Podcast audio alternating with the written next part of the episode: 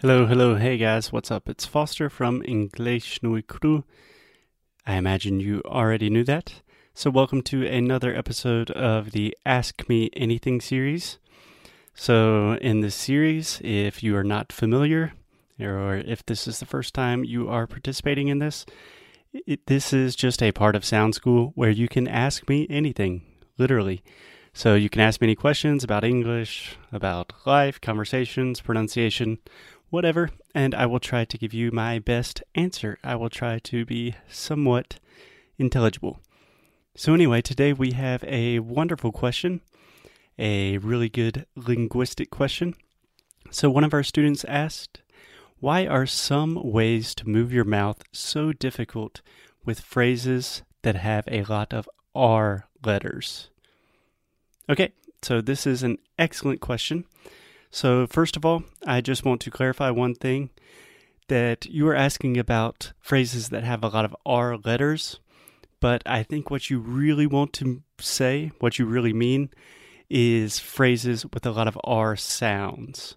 So remember that English is not a phonetic language, which means the way we write is not the way we speak. Again, repeating, I cannot repeat this enough. The way we write in English really does not have anything to do and does not correspond with the way we speak. So you always want to be talking about sounds when we are thinking about pronunciation and how to move our mouths. So always focus on sounds. So the short answer is because you do not have the American R sound in Brazilian Portuguese and sounds that do not exist in your native language will always be the most difficult because you are not used to making these sounds. For example, the LH in Portuguese, that sound does not exist in English, or at least a direct um, imitation of that sound does not exist in English. So that sound is super, super difficult for me even nowadays when I'm saying things like milieu.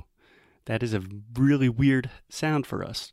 So I always recommend this for my English students, but if you are learning any language, you want to focus or at least put most of your attention in the beginning on these sounds that do not exist in your native language because they will be the most difficult for you.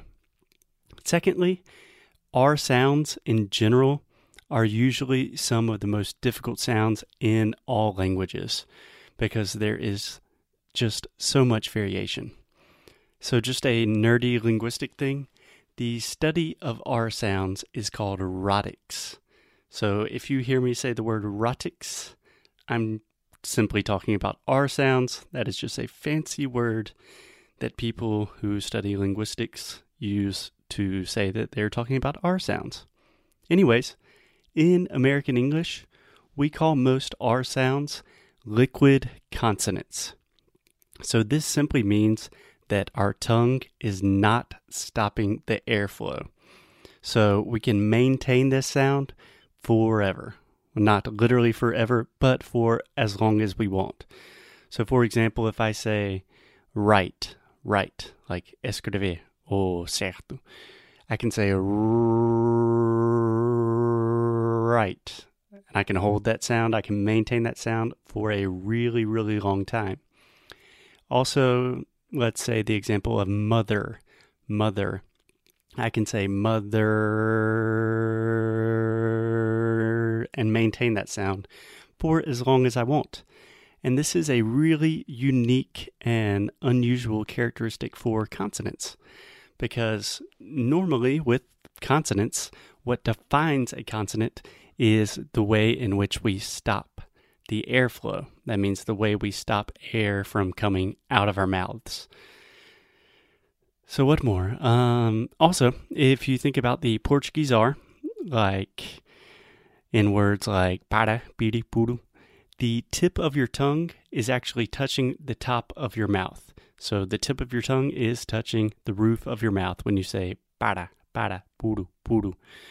So this sound is actually a lot more similar to an English T or a D sound, and it has nothing to do with an American R sound, which makes it especially difficult and confusing and complicated. Finally, last but not least, R sounds are really difficult simply because there is so much variation.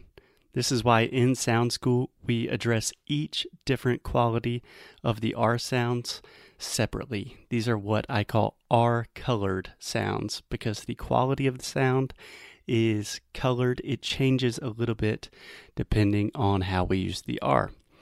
So, just to illustrate this, um, for example, we have the er sound in words like mother, father, beer, uh, cheer, etc.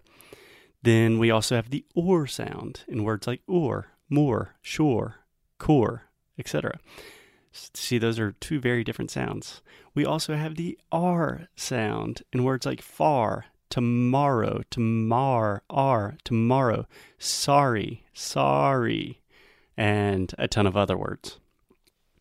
So, just to summarize a little bit, um, this is a really good question, but I think the three most important points is that the R sound is really difficult in English for three important reasons. Number mm. one, this sound does not exist in Portuguese, and all sounds that you do not have in your native language will be the most difficult sounds, at least in the beginning, until after you train them and really understand what is physically happening in your mouth, really understand the phonetics and pronunciation behind the sound. Secondly, this is a liquid consonant, which means we can maintain this sound for as long as we want which is really unique and unusual for consonants. And last but not least, there is a ton of variation in the different R sounds in American English, but that is also pretty common among most of the languages in the world. So I hope that wasn't too technical of an answer, but it was a pretty technical question. So I hope that helps, and I will see you guys in the next Ask Me Anything. Thanks a lot. Bye bye.